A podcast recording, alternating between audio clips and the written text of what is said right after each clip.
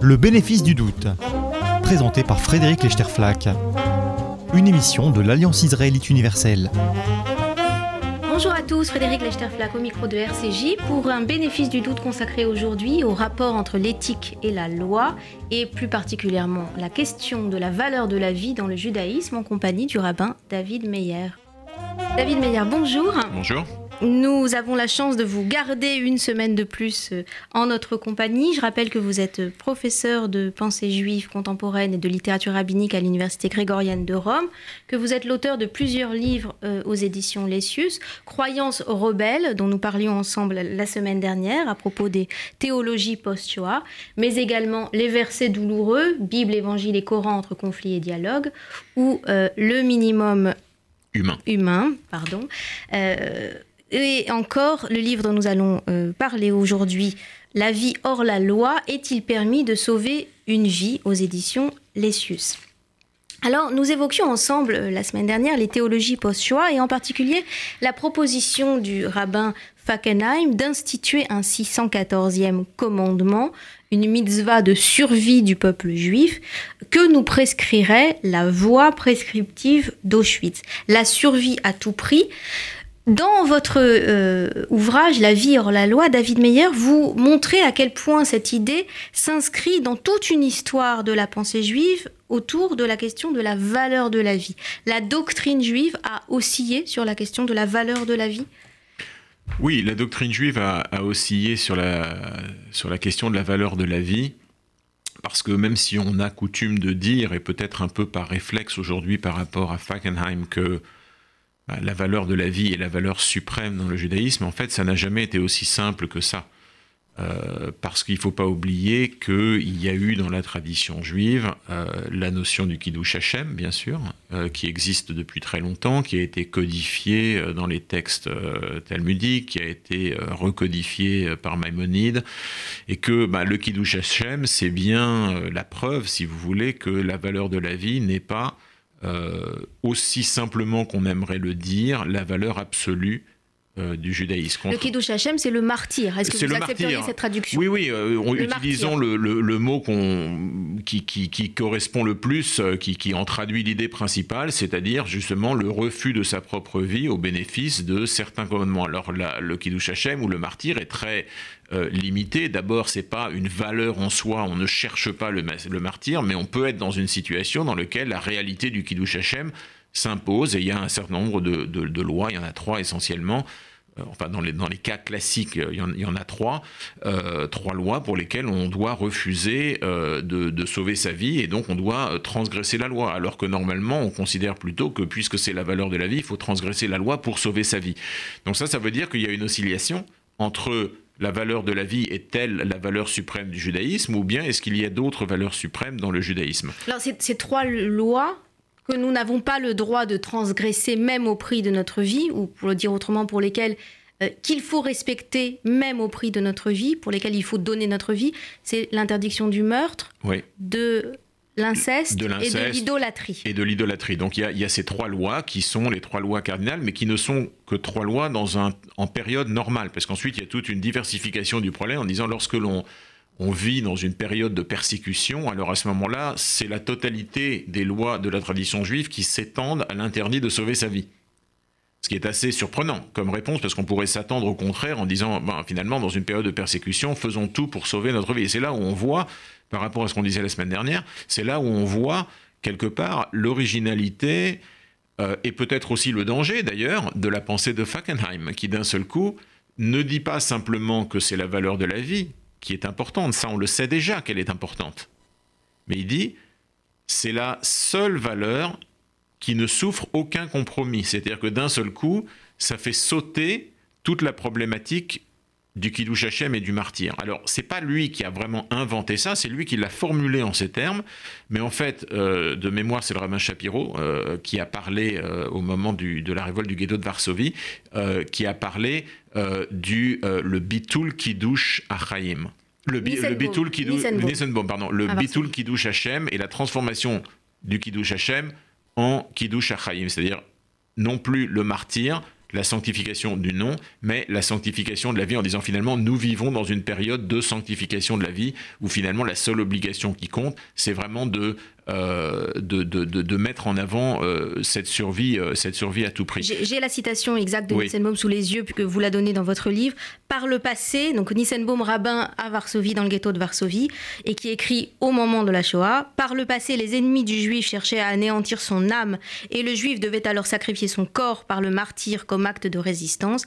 À présent, notre oppresseur ne cherche que la vie physique du juif, et le juif se retrouve donc dans l'obligation de la défendre et de préserver sa vie. Et donc Fackenheim, lui, s'appuie sur euh, cette réflexion-là et puis donc monte euh, toute sa réflexion, comme on en a parlé il y a, une semaine. Mais ce, qu'on voit par rapport à la, question que vous m'avez posée euh, il, y a, quelques minutes, c'est que la structure de la réflexion juive sur une valeur aussi importante, aussi cardinale que celle de la vie, c'est une structure dialectique.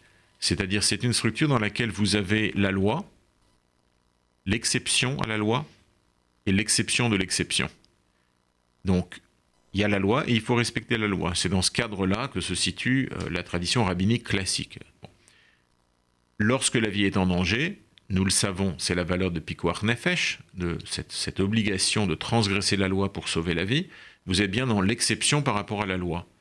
Mais le danger de cette réflexion-là, c'est de dire, donc, je mets la vie au sommet de la pyramide, des valeurs, des commandements, si vous voulez.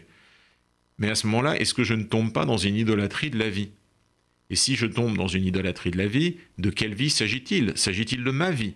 Mais si c'est l'idolâtrie de ma vie, alors je ne peux jamais mettre ma vie en danger, y compris peut-être pour sauver, pour sauver la vie de quelqu'un d'autre. Donc l'idolâtrie de la vie reste problématique parce qu'elle est idolâtre, parce qu'elle est une valeur unique. C'est ça le problème de l'idolâtrie, c'est sortir la réflexion juive qui est dialectique, qui met les choses en tension pour qu'il y ait toujours une réflexion et qu'on soit toujours dans une période d'hésitation ou dans une période de doute, de sortir de ce cadre-là et dire Ah, j'ai la réponse parce que je sais que c'est la valeur unique, c'est la seule chose qui compte, etc.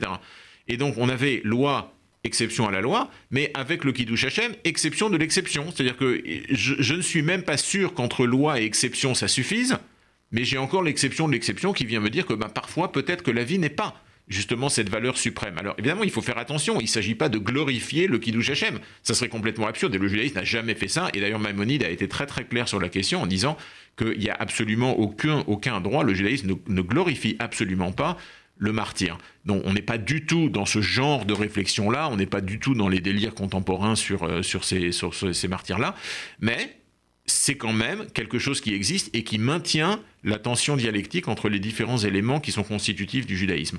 Et lorsque l'on dit avec Fackenheim que bah, finalement c'est la vie, et il parle pour le coup de façon très claire de la vie juive, et que c'est la vie juive à tout prix, eh bien la vie juive à tout prix, il faut le traduire, ça veut aussi dire au détriment de la vie non juive. Parce que c'est quand même ça ce que, ce, que, ce, que, ce que ça veut dire. Alors évidemment, dans le contexte de la guerre, c'est tout à fait compréhensible. On comprend tout à fait pourquoi est-ce qu'il a dit ça, cette référence au rabbin Nissenbaum que vous avez rappelé. En même temps, lorsque l'on s'éloigne de cette période de la guerre, eh bien, euh, se pose la problématique éthique à ce moment-là de dire mais euh, survie à tout prix de la vie juive au détriment de toute autre vie et quel qu'en soit le prix éthique, ben, ça finit évidemment, euh, me semble-t-il, par poser un problème. Je, vois deux problèmes différents. Un premier problème qui porte sur le à tout prix, dans la survie à tout prix, euh, et qui euh, semble indiquer, mais je crois qu'on pourrait se référer à des éthiques contemporaines pour arriver au même, au même résultat, que nous avons besoin de conserver dans notre système de valeurs la disponibilité à sacrifier notre vie pour une cause. Sans ça, plus rien n'a de valeur. Euh, si euh, la vie est la valeur suprême. Et puis je vois un autre problème, euh, c'est le, risque de dérive et d'idolâtrie de la vie juive, effectivement, qu'on peut tirer d'une compréhension un peu un peu brutale ou excessive des propos de Fackenheim, avec un risque de, xénophobie, de fanatisme, de cynisme amoral. La vie juive doit être préservée euh, avant tout, euh, à tout prix, euh, y compris au détriment des autres vies. Oui, je pense que, comme vous le dites, le, problème, le problème de Fackenheim, c'est le à tout prix. Ce à tout prix-là, c'est la révolution que Fackenheim a introduite. Et cette révolution-là, elle va à contre-courant de l'essence de la sagesse juive qui avait justement préservé la tension entre différentes valeurs. Alors, ça se, ça, se traduit effectivement par les deux problèmes que, que, vous avez, que vous avez soulevés. Est-ce qu'il ne faut pas que le judaïsme garde en son sein la capacité de considérer qu'on peut sacrifier sa vie pour des valeurs, d'autres valeurs? Parce qu'il ne faut pas oublier quand même, et je pense que euh, quand on parle de Chassidé ou Motaolam, des justes parmi les nations qui, euh, qui sont honorés euh, par la communauté juive et en Israël, il y en a malheureusement maintenant de moins en moins avec le, passage du temps, mais enfin il y, a, quand même parfois, on trouve encore. il ne faut pas oublier que les gens, que ce soit ces Chassidé ou Motaolam, ou que ce soit des gens anonymes qui ont caché des juifs pendant la guerre, ou que ce soit les soldats du débarquement, américains, anglais, canadiens, etc., qui ont risqué leur vie, c'était aussi à cause d'eux, c'est essentiellement à cause d'eux que nous sommes là aujourd'hui. Euh, il n'y a aucun doute que ces jeunes gars qui venaient du milieu de l'Arkansas euh, ou ailleurs et qui sont morts sur les plages du débarquement, c'est grâce à eux que je suis là, c'est grâce à eux que vous êtes là, c'est grâce à eux qu'on est là.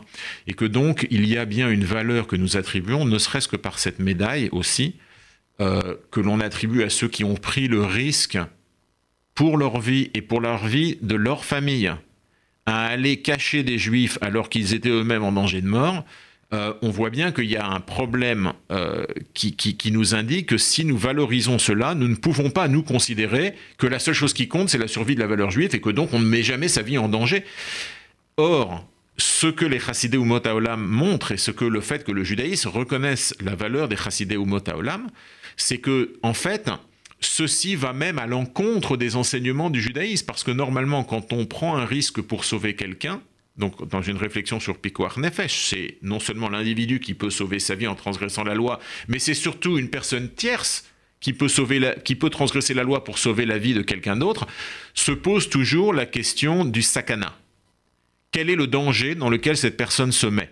Et là, il y a deux types de dangers qui sont évoqués par la tradition talmudique. Il y en a un qui s'appelle le safek sakana et l'autre qui s'appelle le vadai sakana. Safek sakana, ça veut dire qu'il y a une possibilité de danger. Quand il y a une possibilité de danger, je dois quand même prendre le risque pour sauver la vie de quelqu'un, donc transgresser la loi, prendre des risques par rapport à tout ça. Mais lorsque c'est vadai sakana, c'est-à-dire danger certain pour moi, en faisant un acte qui vient sauver quelqu'un d'autre, alors là, la tradition juive vient dire en disant ça, on ne fait pas. Mais les chassidés ou Motaolam, il y avait Vadaï Sakana pour eux. Et ils l'ont fait. Donc, quelque part, le fait que nous valorisons les chassidés ou Motaolam, ça devrait nous entraîner à re-réfléchir sur comment recadrer peut-être à l'intérieur de la tradition juive cette notion de pikuach nefesh, cette notion de danger pour la personne tierce qui vient intervenir et qui sauve la vie de quelqu'un d'autre. Et là, je crois qu'il faudrait une relation euh, assez critique finalement avec les textes talmudiques sur le sujet.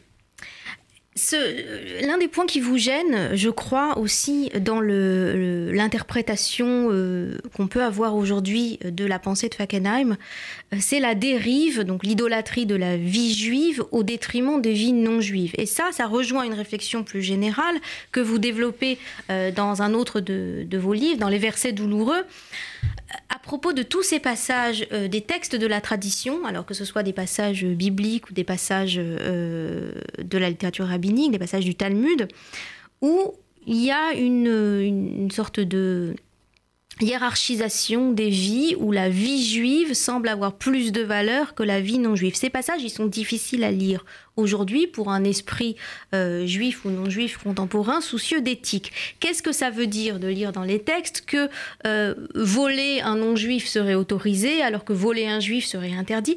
Il y a des choses qui, qui vous gênent et le terme de gêne est évidemment faible ici.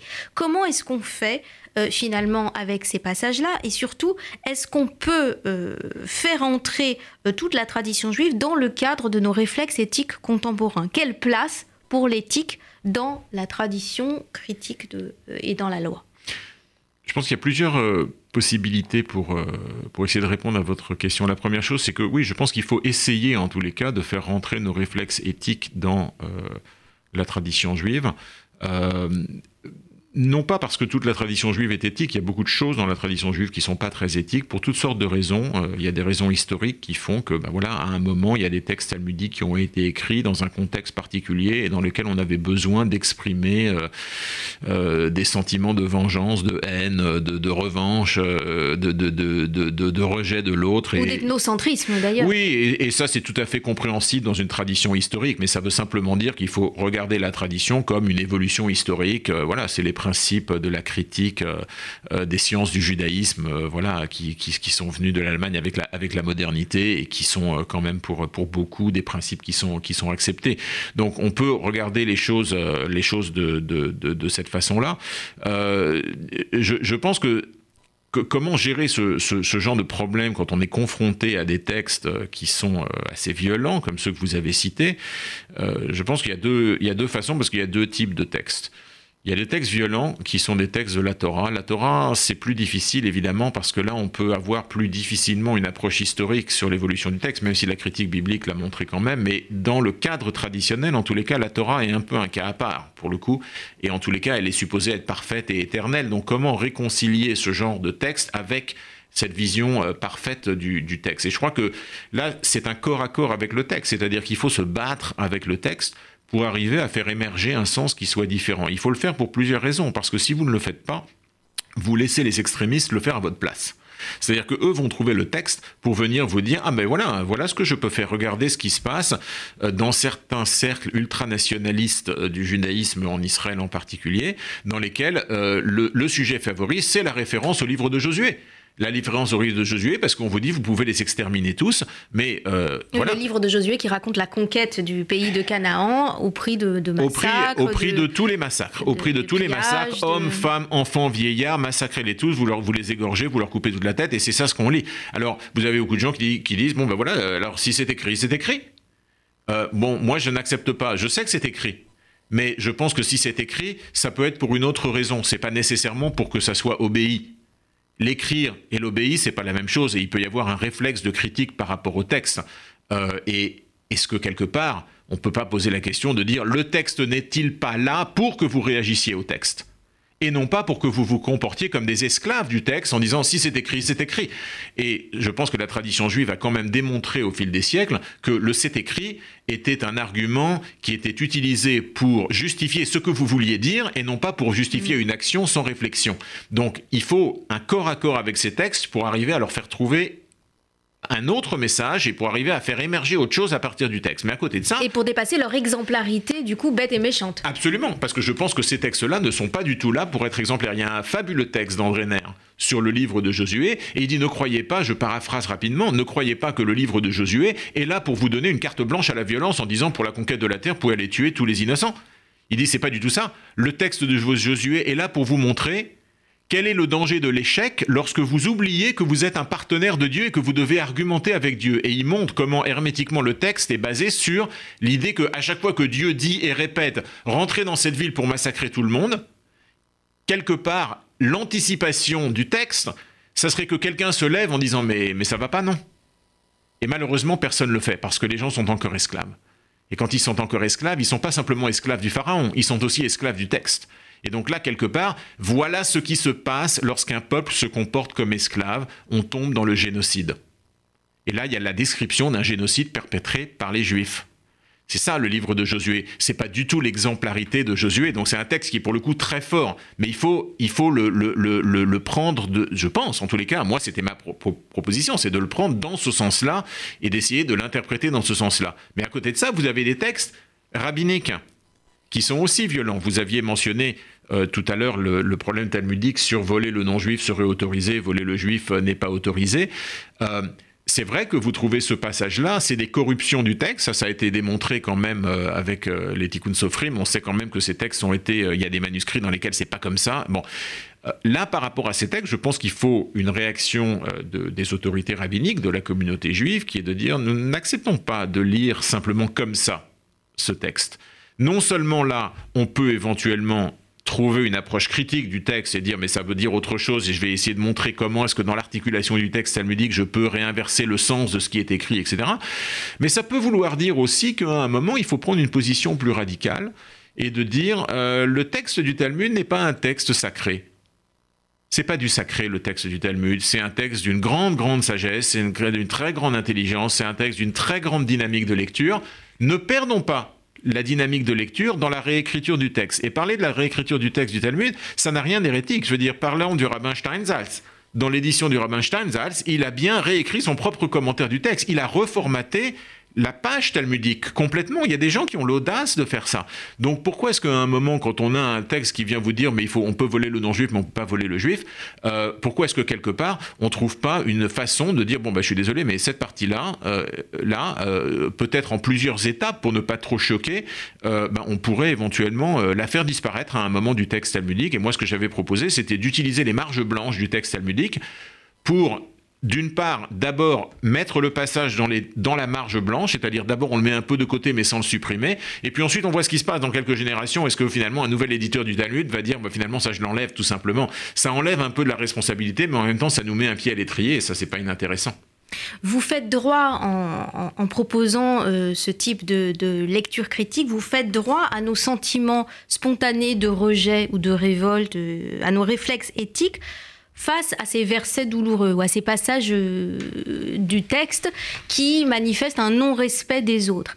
Ma dernière question, dans les, les, deux, trois minutes qui nous restent, David Meyer, porte sur l'élargissement, sur l'exemplarité de cette posture critique que vous décrivez pour le judaïsme aux autres monothéismes. Parce que le problème des versets douloureux, de la violence, de l'irrespect, du mépris des autres, dans les textes sacrés des trois monothéistes, c'est un, c'est un problème qui est partagé par l'islam, par euh, les christianismes et par le judaïsme.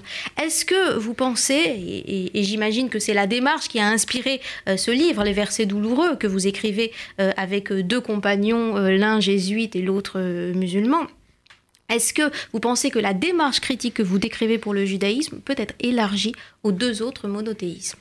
Oui, je pense qu'elle peut être tout à fait élargie aux autres monothéismes, euh, certainement par rapport à l'islam.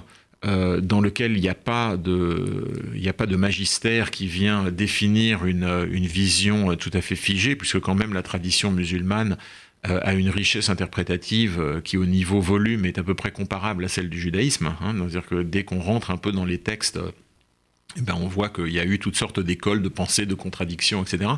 Et donc je, pense que là, il y a effectivement la place pour dire euh, est-ce que l'exemplarité de l'un peut déteindre sur euh, la pratique de l'autre? C'est de dire, de dire, voilà, bon, bah, finalement, euh, il ne s'agit pas pour moi, rabbin, de venir critiquer tel ou tel texte du Coran, parce que finalement, je n'y ai pas accès. si j'y ai accès, c'est à travers une traduction et euh, bah, nous savons tous combien les traductions peuvent être problématiques pour toutes sortes de raisons, mais surtout, je n'ai pas accès euh, au volume de commentaires et à la profondeur de différents commentaires que je pourrais utiliser, soit pour atténuer la violence d'un texte ou pour modifier le sens d'un texte, tel que moi j'ai essayé de le faire sur les textes talmudiques et autres. Euh, mais, je pense que la démarche est une démarche qui sort du cadre restreint du judaïsme et qui peut s'appliquer. Le problème, c'est de savoir, et on voit bien que c'est difficile, parce que même dans la communauté juive, c'est extrêmement difficile d'avoir un langage critique. On se fait massacrer. Euh, alors, a fortiori, on se fait massacrer encore plus, je crois, dans la communauté musulmane, où euh, la critique, là, pour le coup, euh, est, considérée comme. On se fait massacrer littéralement. Et, elle est littéralement massacrée. Mais voilà, c'était une petite tentative d'essayer de montrer que peut-être il y a des il y a des osmoses qui peuvent être trouvées euh, entre des réflexes de tradition pour contourner ce genre de problème. Merci beaucoup David Meyer. Je rappelle le titre de, de, vos livres, de ceux dont on a parlé ensemble aujourd'hui, Les versets douloureux, Bible, Évangile et Coran entre conflit et dialogue, que vous avez signé en compagnie d'Yves Simoins et de Soeb Bencherk aux éditions Lessius. Et puis La vie hors la loi, est-il permis de sauver une vie euh, également aux éditions Lessius. Et l'ouvrage sur les théologies post-Shoah dont nous parlions ensemble la semaine dernière, Croyance rebelle, avec une préface de Serge Klassfeld, Théologie juive et survie du peuple après la Shoah, toujours aux éditions Lessius. Merci David Merci Meyer. Beaucoup. Et bonne semaine à tous. C'était le bénéfice du doute, une émission de l'Alliance israélite universelle.